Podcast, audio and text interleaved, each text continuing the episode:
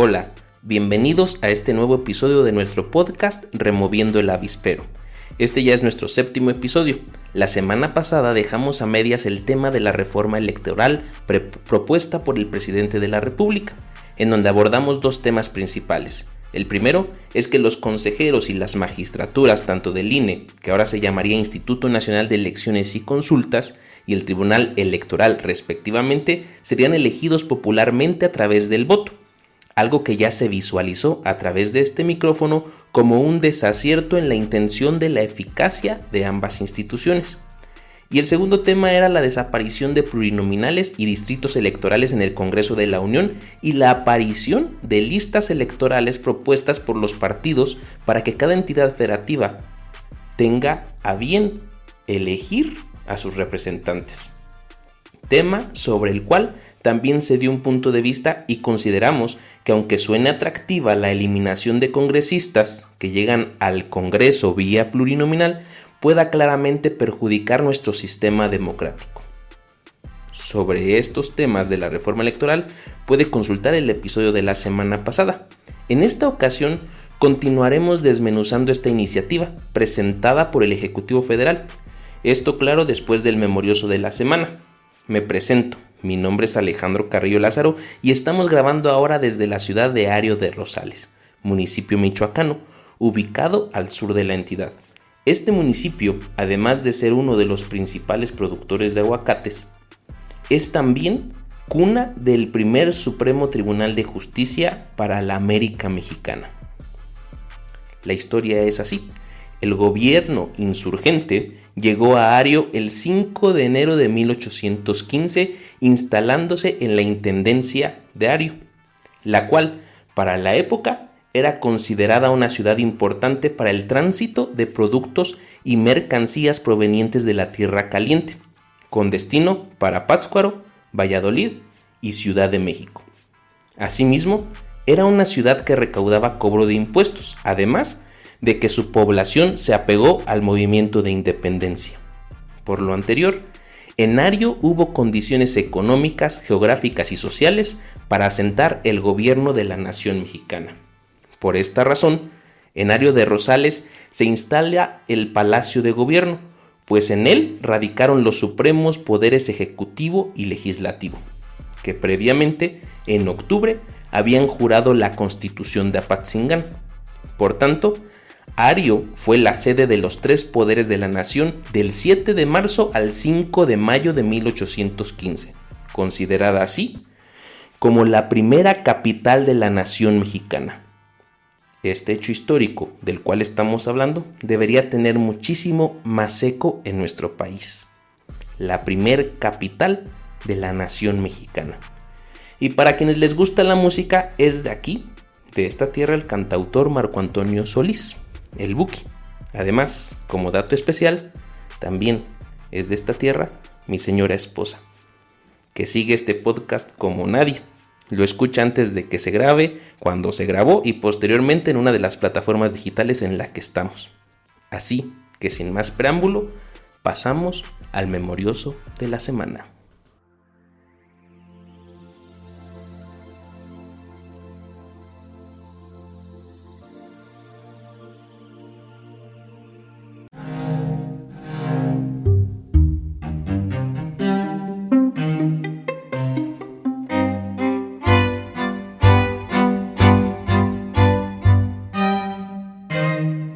El pasado 9 de julio murió a sus 100 años el expresidente de México, Luis Echeverría, quien fuera presidente entre 1970 y 1976 y con el que iniciaba un periodo crítico en México, acusado además de las masacres a estudiantes como el halconazo. El martes 12 de julio, el presidente Andrés Manuel López Obrador visita en la Casa Blanca al presidente Joe Biden, en la que se tocaron temas de importancia bilateral, lo cual es solo discurso. La verdad es que se avaló una inversión por parte de México de 1.500 millones de dólares para reforzar la infraestructura de los cruces fronterizos. Hace algunos años, Donald Trump dijo que México pagaría por el muro. No sé si a esto se refería.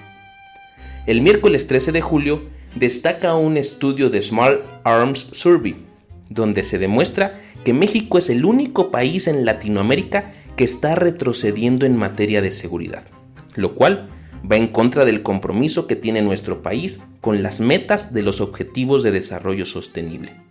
En pocas palabras, según este documento, en 2004 en México acontecían 10 asesinatos por cada 100.000 habitantes. En el 2020 triplicamos la cuenta. Son 33.5 asesinatos por cada 100.000 habitantes. Además, destaca que durante el 2020 el 8% de los asesinatos del mundo ocurrieron en nuestro país. Sobre este tema, hablamos en la columna de esta semana que está publicada en el Facebook y Twitter de este podcast. Está claro que la ocurrencia de abrazos y no balazos no da resultados positivos para México. Y si a alguien se le ocurre decir que esto no es nuevo, tiene razón, es un problema viejo en nuestro país, pero los gobiernos tienen una responsabilidad social que tienen que cumplir en el ahora el miércoles 6 de julio, también el mismo miércoles, en el diario El Universal aparece una entrevista a los dos dirigentes nacionales del PAN y del PRD, Marco Cortés y Jesús Zambrano respectivamente, donde señalan que la alianza para el 2024 va con el PRI, esté o no esté el actual dirigente. La lectura que le damos en este podcast es que los dirigentes no respaldan al famoso Alito, y dan apertura a que el PRI haga lo que necesite internamente. Esto es algo que ha acontecido en esta semana. Tengámoslo en cuenta por un tiempo más.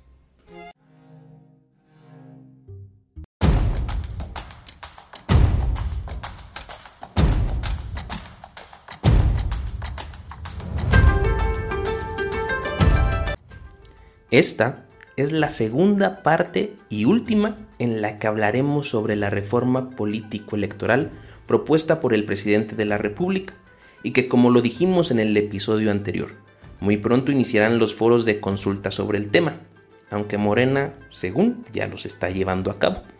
Aquí nos aventamos una opinión sobre algunas partes que consideramos son importantes se promuevan en el debate público. La razón es muy sencilla una reforma político-electoral modifica las bases sobre las que está asentado nuestro sistema político. Si un día a un diputado, al presidente o a quien tenga la facultad legislativa se le ocurre decir que el presidente cambia su periodo de 6 a 30 años, esa es una reforma político-electoral y obviamente tendría repercusiones en nuestro sistema político y en lo que nos acontece día a día. Por eso es importante hablar sobre este tema. La iniciativa de reforma, que además estará publicada un enlace en el Twitter y Facebook de este podcast, promueve una reforma al artículo 35 de nuestra Constitución que consiste en elevar a rango constitucional la modalidad del voto electrónico y uso de tecnologías para los procesos electorales.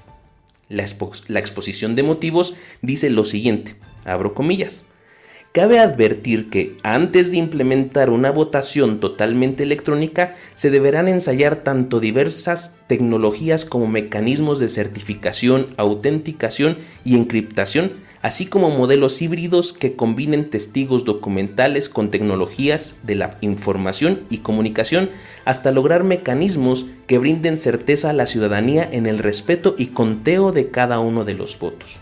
En este sentido, se eleva a rango constitucional la garantía del uso de tecnologías y de la información y comunicación para la emisión del voto, y con ello, hacer más eficaz y asequible el ejercicio de este derecho. Cierro comillas. Sobre este tema, la opinión del avispero es un sentido de aprobación y de apoyo.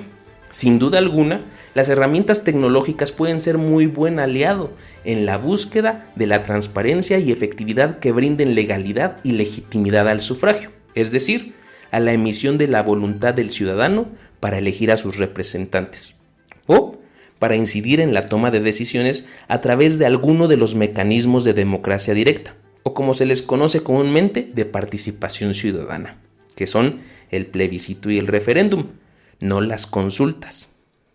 Así que, en este tema, creo que no hay crítica alguna. Al contrario, Creo que el país necesita desarrollar pronto las plataformas tecnológicas que primero permitan conectar a todo el territorio nacional y después, entonces sí, a través de medidas de seguridad cibernética, permita que los ciudadanos puedan emitir su voluntad a través de estas plataformas. De lo contrario, si el país no genera ese desarrollo primero, difícilmente la legitimidad que se busca podría lograrse. Solo imaginemos que la forma de votar fuera con datos de la credencial del elector, respectivos diputados. Todo esto de manera local en la circunscripción que le toca a cada entidad federativa. ¿Por qué no hay senadores en los estados? Por si alguien se lo está preguntando. Como lo dijimos en el capítulo 5 de este podcast y en el anterior, la razón es porque el Senado, en el Senado más bien, están la representación de cada una de las entidades federativas. En el caso de los congresos locales o cámaras de diputados de cada estado están los representantes de la población de la entidad. Esa es la razón del por qué cada tres años se votan diputados federales en los distritos federales y diputados locales en los distritos locales. A nivel federal está la representación popular de todo el país y a nivel estatal está la representación popular de la entidad. En este sentido, la propuesta que hace el presidente es totalmente intromisoria a cada una de las entidades federativas, puesto que se les quiere decir cómo tienen que integrarse sus poderes legislativos, capacidad que en este momento le compete únicamente legislar en el ámbito local. Razón por la cual existen iniciativas en algunos congresos para reformar el número de integrantes e inclusive aumentarlos, para que existan, por ejemplo, legisladores locales migrantes o provenientes de comunidades indígenas específicamente. La reforma iría en este sentido y abro comillas. Con respecto a las legislaturas de las entidades federativas, se propone establecer los siguientes topes en la definición de sus integrantes. El número de representantes en las legislaturas de los estados no podrá exceder de 15 diputaciones en aquellas entidades federativas cuya población sea menor a un millón de personas, y por cada 500.000 habitantes adicionales podrá incrementarse en un diputado o diputada hasta un máximo de 45 diputados o diputadas. Cierro comillas.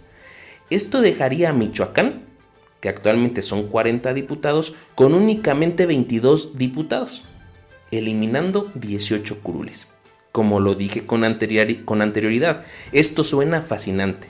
Reducir de diputados, reducir salarios. Pero imaginemos algo. Nuestro estado, como la mayoría de los estados en México, tiene una diversidad extraordinaria. En cada uno de nuestros 113 municipios la cultura es diferente.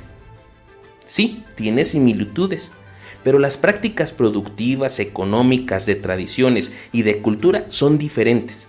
Imaginemos que un diputado le tocara ser representante popular por el municipio de Morelia, de Apatzingán, de Zamora y de Numarán. La pregunta es, ¿ese legislador traerá consigo la representación de toda esa diversidad de población y podrá hablar en un sentido favorable para todos ellos? La respuesta es clara.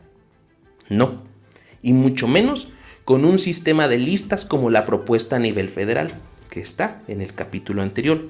Aquí, de nueva cuenta, se lacera nuestro sistema democrático, se hace sectario y se delimita la diversidad, sobre todo en estados tan diferentes internamente como es el nuestro, el de Michoacán. En el caso de los municipios todavía es peor la propuesta. Los municipios tienen una forma de gobierno desarrollada de forma única, no es igual que la federación ni que los estados, que hay separación de poderes. En los municipios hay algo que se llama ayuntamiento. Este es la autoridad máxima de un gobierno municipal. Se compone de alguien que preside el pleno, el presidente municipal. Su responsabilidad es la representación del municipio y la administración pública del mismo. Representación del municipio no quiere decir representación popular, representa todo el municipio. Está el síndico, a quien le competen las atribuciones jurídicas y patrimoniales de la misma delimitación territorial del municipio. y están los regidores o regidoras. Aquí recae la representación popular. Así como en los diputados, los, los, regidores son los encargados de llevar las voces de su población a las salas de cabildo, que es el sitio en donde el ayuntamiento se reúne y delibera. Bueno, pues es justamente en este sector que se pretende la reforma. Y es verdaderamente trágica la razón. Es porque según la iniciativa propone que existan municipios en donde solo exista un regidor como representante popular. Abro comillas. Corresponderá una regiduría a los municipios cuya población sea menor a 60.000 habitantes. Actualmente nuestra ley orgánica municipal del estado de Michoacán que compete la integración de los regidores en los diferentes municipios, dice que los municipios con menor cantidad de habitantes tienen hasta 7 regidores. Bueno, con la reforma que propone el presidente, los que tienen menor población de 60 mil habitantes les tocaría solamente un regidor. ¿Esto qué quiere decir? Resulta ser que en el caso de Michoacán, 97 municipios de los 113 solo tendrían un regidor. De nueva cuenta, este regidor vendría en la planilla ganadora en la elección municipal. Imaginemos que Nario de Rosales, que es donde nos encontramos ahorita y que tiene, según el INEGI, 36 mil habitantes, el candidato que gana la elección gana solo por un voto a quien quedara en segundo lugar en dónde quedarían representados quienes optaron por un proyecto distinto. De nueva cuenta, esta intromisión por parte de la federación en los municipios es totalitaria, antidemocrática y antirepresentativa. Las mayorías en un sistema democrático no pueden ser totalitarias. Su resultado es igual de desgarrador que una tiranía nacida de un dictador. Un ejemplo claro de esto es, imaginemos que al presidente municipal se le ocurre vender los terrenos que tienen propiedad del municipio. Reúne a su cabildo y como el síndico y el, regidor electos vienen con él en su planilla, lo votan a favor, sin límites y sin oposición. En la democracia, todos son tomados en cuenta, los que están a favor y los que están en contra y las oposiciones son clave en que los gobiernos no se deformen a través de un poder totalitario. La exposición de motivos de toda esta reforma termina así, y abro comillas.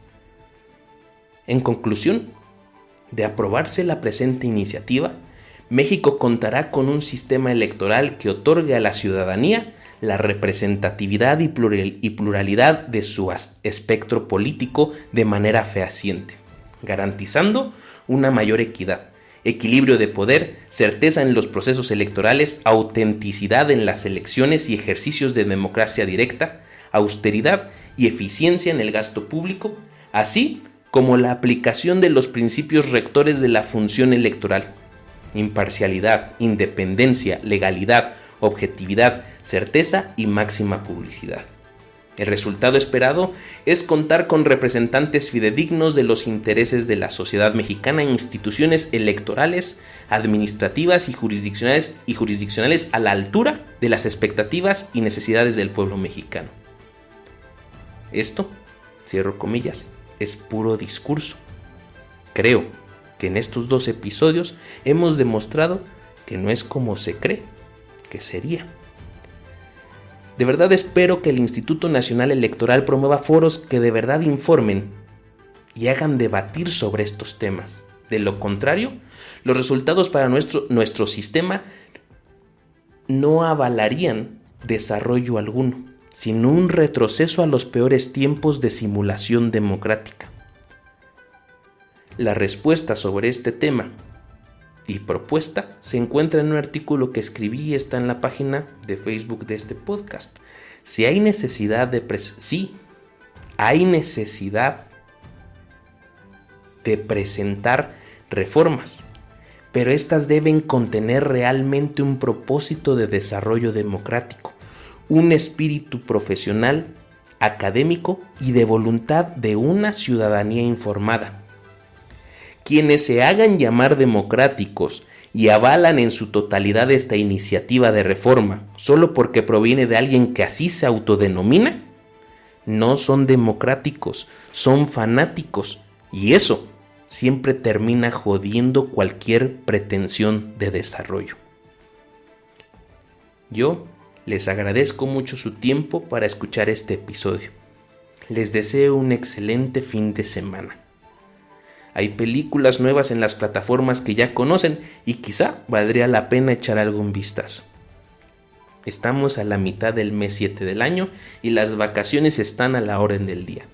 Disfrútenlas y pasen tiempo con sus seres queridos. Nos escuchamos hasta la siguiente semana.